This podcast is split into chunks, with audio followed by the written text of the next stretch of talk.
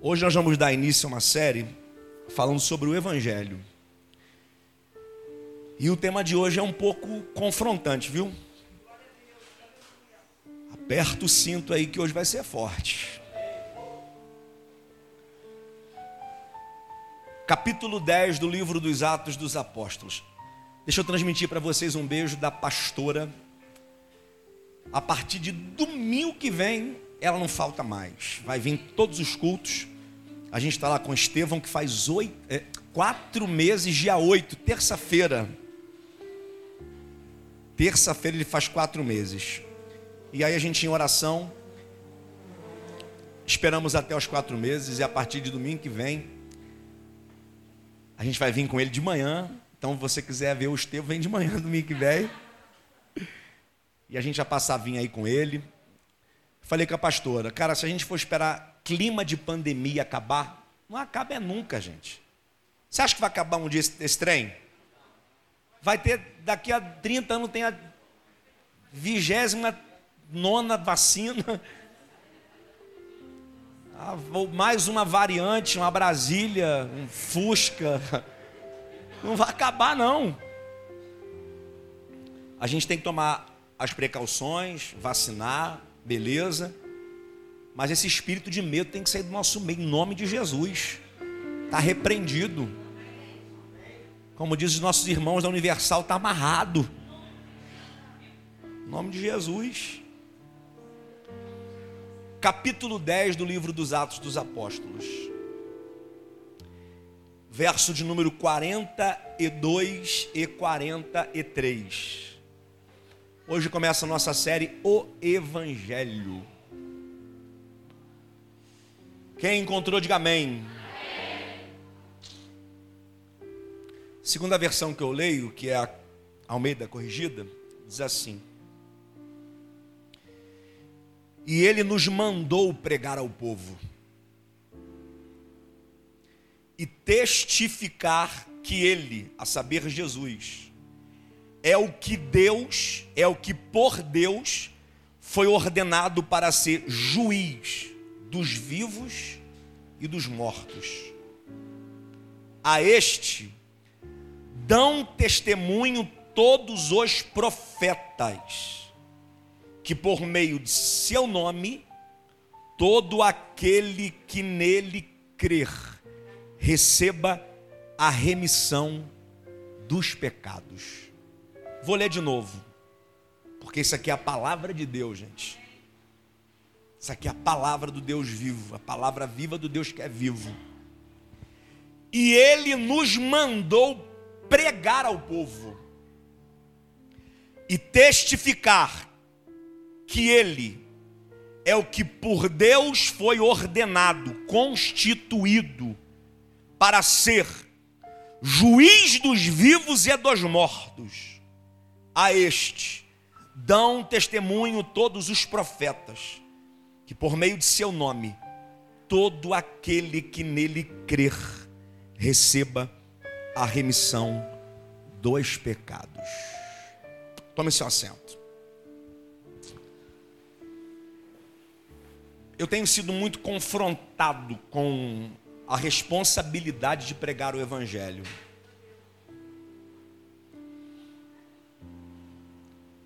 E nem sempre pregar a Bíblia é pregar o Evangelho. Existe uma distinção entre as pregações nem sempre pregar a Bíblia é pregar o Evangelho. Nem sempre. Falar da Bíblia, pregar sobre as histórias bíblicas, pregar sobre Abraão, sobre Adão, sobre Jacó, sobre Isaac, sobre Moisés, nem sempre é pregar o Evangelho. O Evangelho tem um propósito específico. O propósito do Evangelho, guarde isto. O propósito do Evangelho é anunciar a obra redentora de Jesus. Pregar o Evangelho é falar sobre o plano salvífico realizado na vida, morte e ressurreição de Jesus. Isso é pregar o Evangelho. Anunciar reconciliação entre Deus e o ser humano.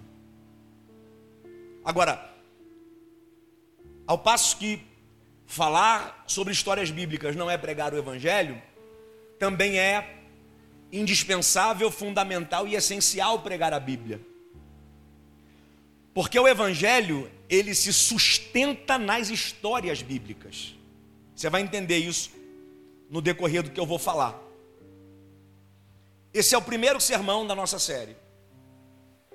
E eu quero fazer uma exposição desse sermão pregado por Pedro a um grupo de italianos na casa de Cornélio. Pastor Vinícius falou sobre a casa de Cornélio aqui na quarta-feira. Quem não veio perdeu. Um sermão muito edificante. E eu quero utilizar esse texto que nós lemos, que é parte da pregação de Pedro. A primeira pregação evangelística anunciada aos gentios, aos não-judeus. E olha só a leitura que nós fizemos. A primeira, primeira parte da leitura diz assim: ó, Ele nos mandou pregar. Mandou, ou seja, é uma ordem. Deixa eu falar uma coisa para vocês aqui. Pregação não é uma ideia, um projeto ou uma iniciativa humana. Isso aqui que eu estou fazendo não é uma ideia particular, individual, pessoal minha. Pregar é uma ordem. Pregar é uma comissão divina. Pregar é um chamado. Pregar é uma unção.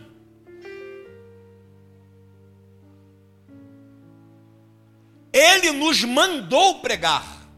Ele nos deu uma ordem. E essa ordem é enfática em todos os evangelhos. O emblemático texto de Marcos 16: Ide por todo mundo e pregai o evangelho. Uma ordem.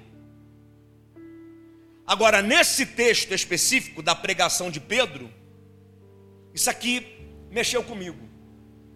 Pedro disse: E nos mandou pregar e testificar que Ele é o que por Deus foi ordenado, foi constituído para ser juiz dos vivos e dos mortos. O que é testificar, gente? Testificar não é dar uma testada, não. Testificar, no conceito bíblico, é confirmar pelo testemunho. É tornar um testemunho convincente, crível, crível, de crer. Quando Pedro diz, ele nos mandou pregar e testificar, ele está dizendo que a pregação que sai dos lábios precisa ser coerente com o testemunho que sai da vida.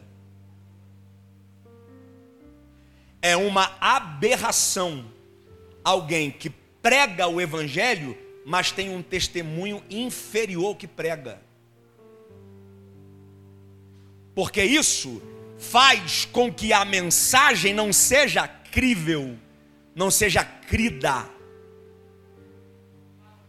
E um dos principais fatores da banalização do evangelho em nosso tempo é que tem muita gente pregando e a maioria delas não tem testemunho de vida para testificar o que pregam.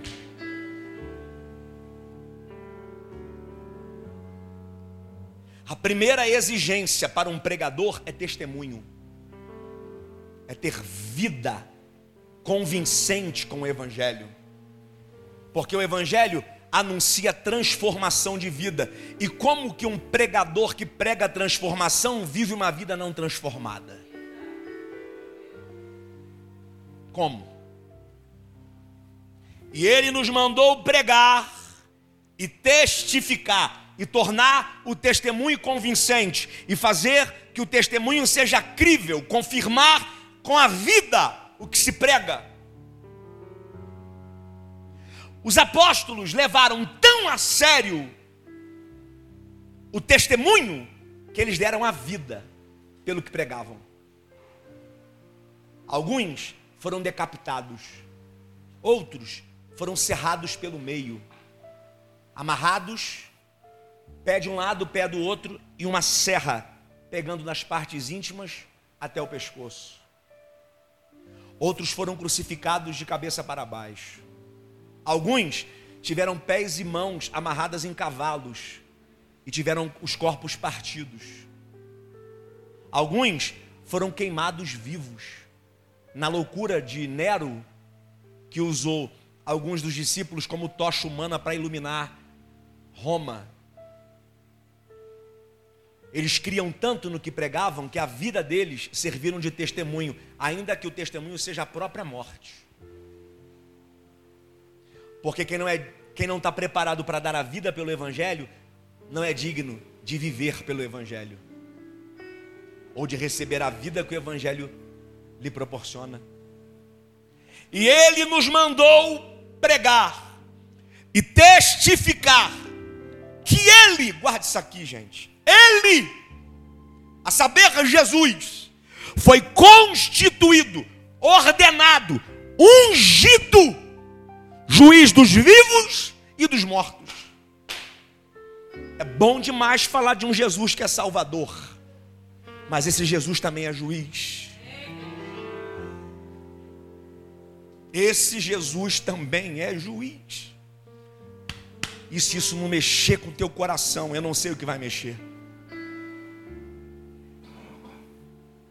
Porque a nossa geração tem pregado um evangelho líquido, solúvel, frágil,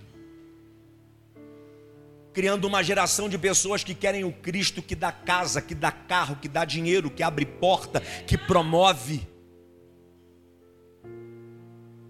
Mas é a Bíblia que está dizendo, e não eu, que esse Jesus foi ungido por Deus como juiz de vivos e de mortos. Deixa eu falar uma coisa para vocês: nenhum outro recebeu um título de juiz. O único que tem autoridade para proferir uma sentença com efeito transcendental e eterno é Jesus ele é capaz de julgar mortos, de julgar as obras dos mortos, mas só ele pode julgar. Ele é juiz. Olha o que a Bíblia diz. Jeremias capítulo 33, verso 15. Naqueles dias e naquele tempo, Jeremias profetizando o futuro messiânico, farei brotar a Davi um renovo de justiça e ele executará o juízo e a justiça na terra. Gente, tem muita gente brincando com o evangelho pensando que Jesus não vai julgar. Jesus vai julgar. E Paulo, escrevendo aos Romanos, diz que todos nós vamos comparecer diante do tribunal de Cristo para ser julgado segundo as nossas obras, sejam boas ou sejam mais. Deixa eu falar com vocês aqui. Nada passa batido aos olhos de Jesus, gente. Exatamente nada. Exatamente nada. Isaías capítulo 33, verso 22. Porque o Senhor é o nosso juiz, o Senhor é o nosso legislador o Senhor é o nosso rei. Jesus é juiz, legislador e rei. Olha o que Paulo escrevendo aos Coríntios, segunda carta, capítulo 5, verso 10. Porque é necessário que todos nós compareçamos diante do tribunal de Cristo não tem como escapar. Paulo usa o termo todos, cada um de nós, cada um dos seres humanos, vivos ou mortos, porque ele é juiz de vivos e de mortos. Hitler pode ter feito o que fez, achando que era um Deus. Ele morreu, mas o juízo um dia vai encontrá-lo.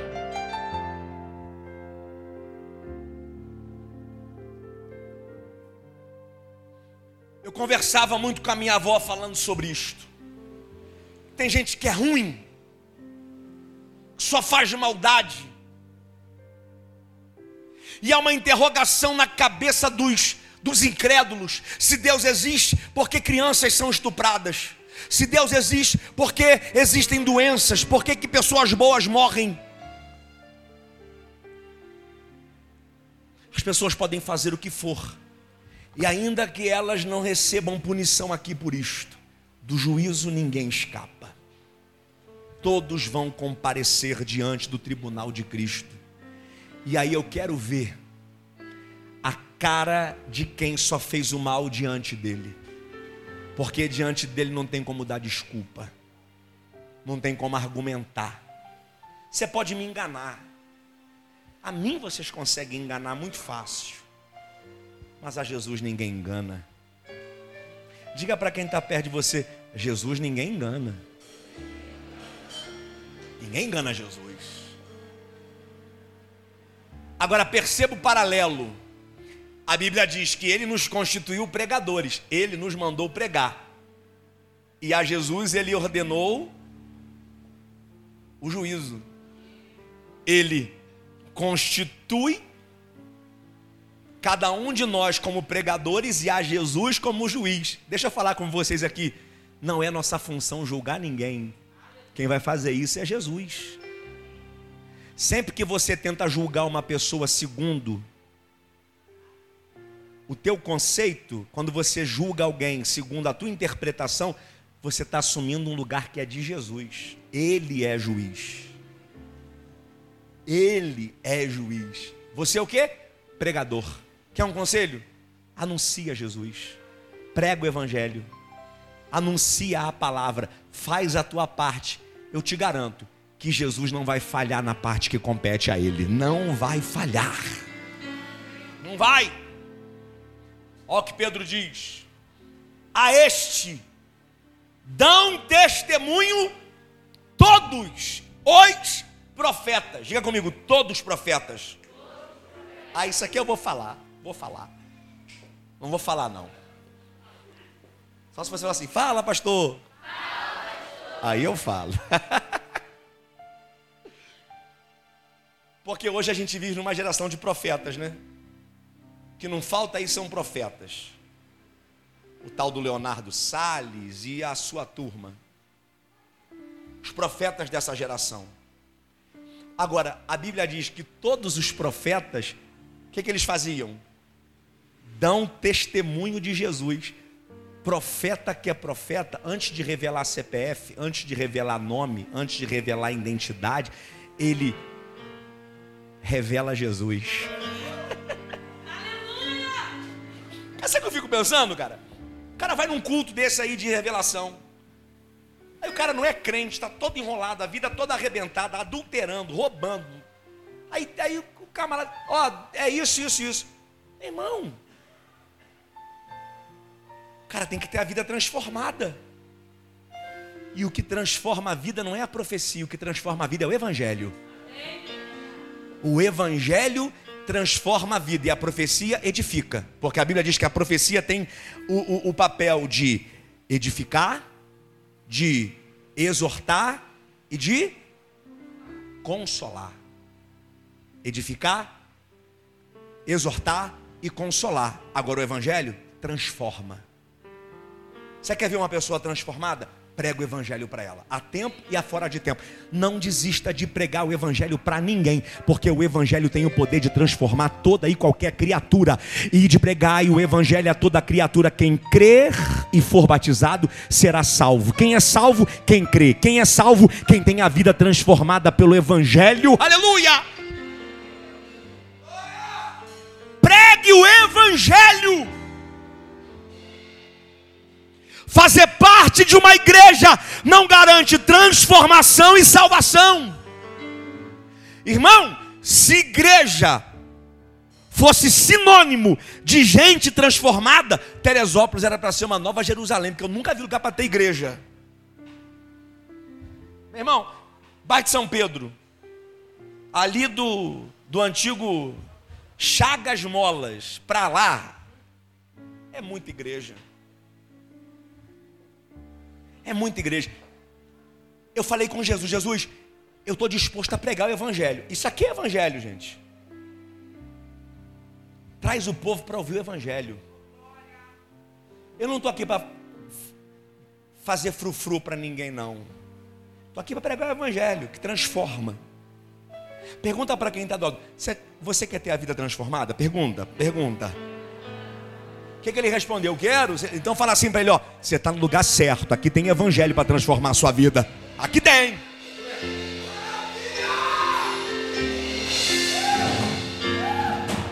A este, a saber, Jesus, dão testemunho todos os profetas. Do que que Pedro está falando, diaconisa Tatiana? De profecias messiânicas. Homens inspirados por Deus que falavam de Jesus séculos antes. Séculos.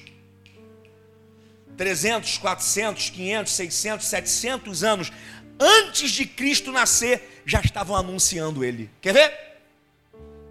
Miqueias capítulo 5, verso 2. E você, ó Belém Efrata, pequena demais para estar entre os milhares de Judá, de você sairá aquele que será o governante de Israel, cuja origem vem dos tempos antigos, dos tempos da antiguidade. Falando de Jesus como governante, como rei, como Messias. Isaías capítulo 61, verso 1 e 2: O Espírito do soberano Jeová está sobre mim, porque Jeová me ungiu para declarar boas novas aos mansos, enviou-me para curar o coração quebrantado, para proclamar liberdade aos cativos, ampla abertura dos olhos aos que estão presos, para proclamar o ano da boa vontade de Jeová e o dia da vingança de nosso Deus para consolar todos os que choram. Sabe de quem que Isaías está falando? De Jesus. Zacarias capítulo 12, verso de número 10. Derramarei sobre a casa de Davi e sobre os habitantes de Jerusalém o espírito de favor e de súplica, e eles olharão para aquele que transpassaram e o lamentarão como lamentaria um filho único, e eles chorarão amargamente por ele, como chorariam por um filho primogênito. Profecias messiânicas, profetas inspirados por Deus, que anunciavam sobre o Messias. Diga comigo, Messias. Diga assim: Jesus é o Messias. Você crê nisso? Quem crê, diga amém. Você sabe o que, é que isso aqui forma, Edu? Isso aqui forma a base da salvação dos judeus. E que também vem se tornar o modelo de salvação de toda a humanidade. E é aqui que muita gente entra em parafuso. Porque o que é a salvação? Crê em Jesus. Mas crê no quê? Quem é Jesus? Para você entender o que é crer em Jesus, você tem que entender o porquê que você tem que crer em Jesus. Esse era o padrão, a plataforma de salvação dos judeus.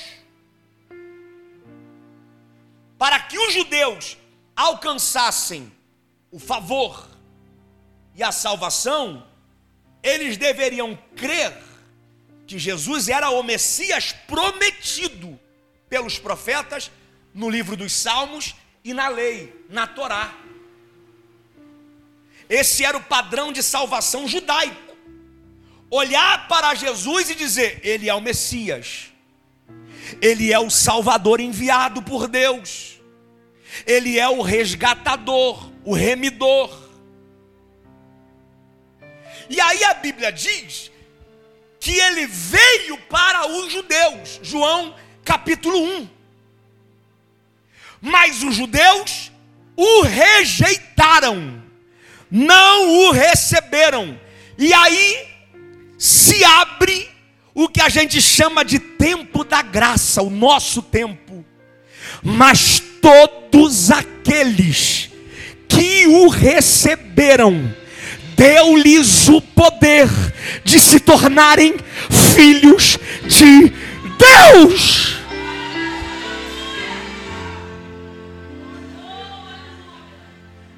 Mas o padrão de salvação é o mesmo. Crê em Jesus. Crê no que, pastor? Crê que Ele é o Filho de Deus, o primogênito. Crer que Ele é o Messias. Crer que Ele é o prometido. Crer que Ele é o Salvador. E a pergunta que fica no ar é: quem é Jesus? Você sabe quem é Jesus, gente? Você sabe quem é Jesus? Vou dizer para você: Jesus é o Filho de Deus enviado para cumprir cabal e integralmente cada profecia referida ao seu respeito. Muitos profetas profetizaram sobre o Messias. Profecias já cumpridas, boa parte delas, profecias que estão se cumprindo e profecias que ainda vão se cumprir. E se explica o porquê Jesus ressuscita. Porque um morto não é capaz de cumprir profecias. Ele morreu para que uma profecia se cumprisse. Ele próprio, dando a explicação de sua obra aos seus discípulos que não entendiam a sua morte, ele disse: está escrito, é necessário que o Filho de Deus pereça, morra, mas ao terceiro dia ele vai ressurgir. Ele ressuscita porque ele é o único homem capaz de fazer profecias se cumprir atemporal, no passado, no presente e no futuro. Algumas profecias ainda vão se cumprir, mas boa parte delas já se cumpriram. Quando você lê, por exemplo, o evangelho que Mateus registrou, um evangelho especificamente registrado para os judeus, recorrentemente, mais de 15 vezes, aparece a expressão para que se cumprisse o que foi dito pelos profetas. Por quê? Porque Mateus queria com a sua pregação provar, testificar que Jesus é o Messias, porque ele fez profecias se cumprir. Cegos enxergaram, mudos falaram, coxos andaram, e aos pobres foi anunciado o Evangelho. Ele é o Messias. Quando você vê Filipe pregando a eunuco, livro dos Atos, a Bíblia diz que Filipe começa a falar de Moisés até Cristo para provar que ele é o Messias. Estevão, antes de ser apedrejado, a sua pregação começa em Moisés e vai até Cristo para testificar, para provar que ele é o Messias. Esse é o padrão de salvação dos judeus e também o nosso. Ninguém será salvo sem crer que Jesus é o Filho de Deus, sem crer que Jesus é o Messias, sem crer que Ele é Salvador, remidor. Ninguém será salvo. Aí estão apresentando para minha geração um Jesus popstar, um Jesus glamuroso, um Jesus que nem cruz tem. O que a nossa geração precisa é saber que tem um Salvador. O que a nossa geração precisa saber é que eles têm um Jesus que é juiz de vivos e de mortos. Quem é Jesus? Jesus foi enviado para reconciliar o ser humano. Guarde isso aqui para sempre. Para reconciliar o ser humano com Deus por meio da sua morte na cruz, tornando possível o perdão e a remissão dos nossos pecados. Quem está me ouvindo, diga amém. Guarda isso aqui, escreve se tiver que escrever. Jesus foi enviado para reconciliar o ser humano com Deus por meio da sua morte na cruz, tornando possível, olha isso, tornando possível o perdão e a remissão dos nossos pecados. Você sabe o que era pior? A pior de todas as coisas para o ser humano era não ter perdão. Pior do que não ter dinheiro é ser um pecador sem poder ser perdoado. Problema da humanidade não é falta de dinheiro. Carro, irmão, a gente compra e vende. Casa, você compra, constrói e ela pode ir embora numa enchente. Roupa, isso aqui fica para aí, as traças comem. Agora, pecado, me diz quem é que pode perdoar pecado. Diz para mim. Me fala um coach desse aí que pode declarar que você está perdoado. Me fala. Me fala um homem grande da terra aí que pode falar assim: não, você está perdoado. O homem que só tem autoridade para dizer que você está perdoado, se ele pregou o evangelho para você, você creu. Porque só há perdão de pecados onde tem confissão. Você sabe qual é o problema do evangelho que se prega nessa geração? É porque a gente só pode reconhecer um Salvador depois que conhece o miserável estado de vida que a gente tem. Porque o status de todos nós aqui sem Cristo é condenado. Eu não sei se alguém te enganou e pregou outra coisa para você, mas sem Cristo você está condenado ao inferno sem o perdão que só Jesus pode dar, você está condenado ao inferno.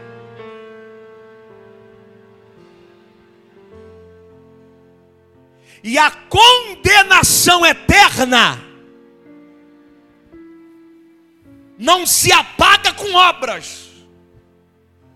As obras são essenciais à vida de quem teve seu caráter transformado pelo Evangelho. E aí passa a ser uma pessoa de boas obras, para testificar pelo Evangelho: vós sois a luz do mundo, que a vossa luz brilhe diante dos homens, para que eles vendo as vossas boas obras, glorifiquem a vosso Pai que está nos céus.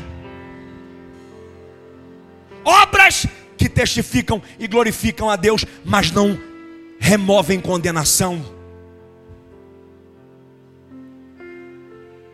E não sei se você é, mas o Espiritismo ensina que você é, é perdoado pelas obras. E tantas outras religiões orientais dizem que você é perdoado pelas obras. É mentira! Só há perdão no Evangelho. Que por meio do seu nome, todo aquele que nele crê, receba a remissão, o perdão dos seus pecados.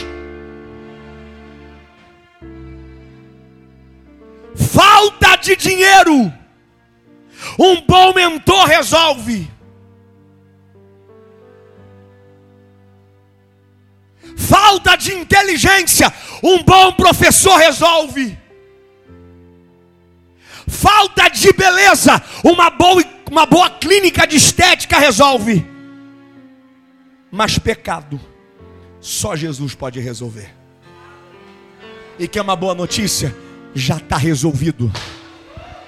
Porque ele já deu a vida dele no madeiro o da Calamashandaraia. Levante a sua mão, deixa eu liberar essa palavra sobre a sua vida. Você continua vivendo com essa consciência pesada, você continua escravo do pecado, você continua doente pelo pecado, você continua oprimido pelo diabo. Se você quiser, porque Jesus já morreu, já ressuscitou e está vivo, e onde tiverem duas ou três pessoas reunidas no nome dEle, ali ele está, seja perdoado.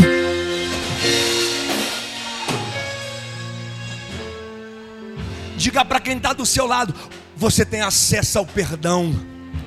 E diga para ele: e é de graça, uh! é de graça, Edu. O perdão é de graça por causa da graça. Quem é Jesus? Jesus veio restaurar o homem, para que o homem viva exatamente a imagem daquele que o criou.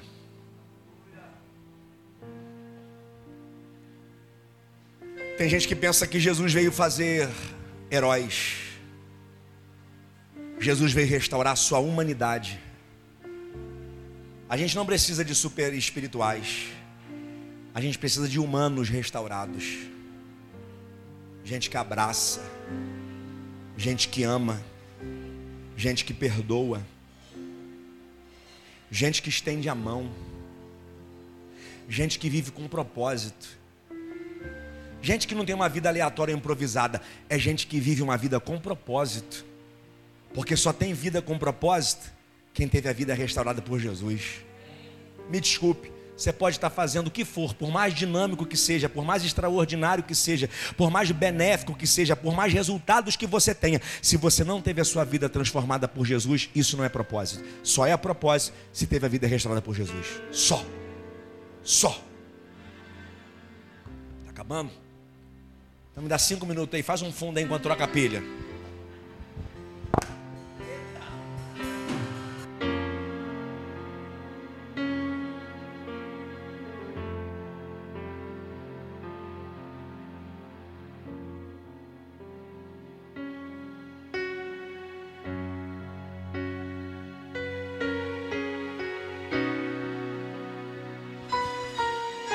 Eu estou sentindo a presença dele aqui. Alguém está? Alguém está sentindo a presença dele? Libera uma palavra para quem está perto de você e diga: Ele veio restaurar a sua vida. Ele veio restaurar a sua vida. A sua vida é tão importante para Ele que você vai morrer, mas vai ressuscitar e vai viver eternamente ao lado dEle.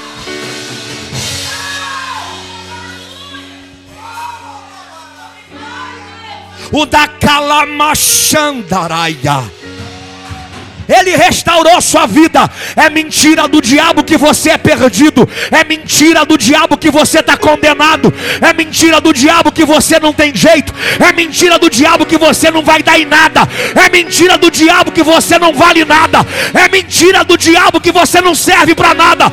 Você está perdoado. Você está remido. Você está transformado, restaurado, vivo para glória.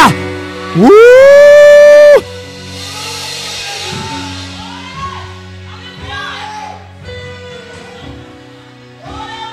Segunda carta aos Coríntios, capítulo 5, verso 17. Pelo que alguém, se estiver em Cristo, nova criatura é. As coisas velhas já passaram. Eis que tudo, tudo, tudo, tudo, tudo, tudo se fez novo. Mas, se estiver em Cristo, Sabe por que, que sua vida não é transformada? Você está na igreja, mas longe de Jesus. Você até canta as músicas que falam dele, mas está longe dele. Você até curte as palavras que estão no livro dele, mas está longe dele. Se alguém estiver em Cristo, você sabe o que é estar em Cristo? Está em não está perto. Está em é se tornar participante da natureza dele. Você perdeu a oportunidade da glória. Você não está com, você está em. Você está em.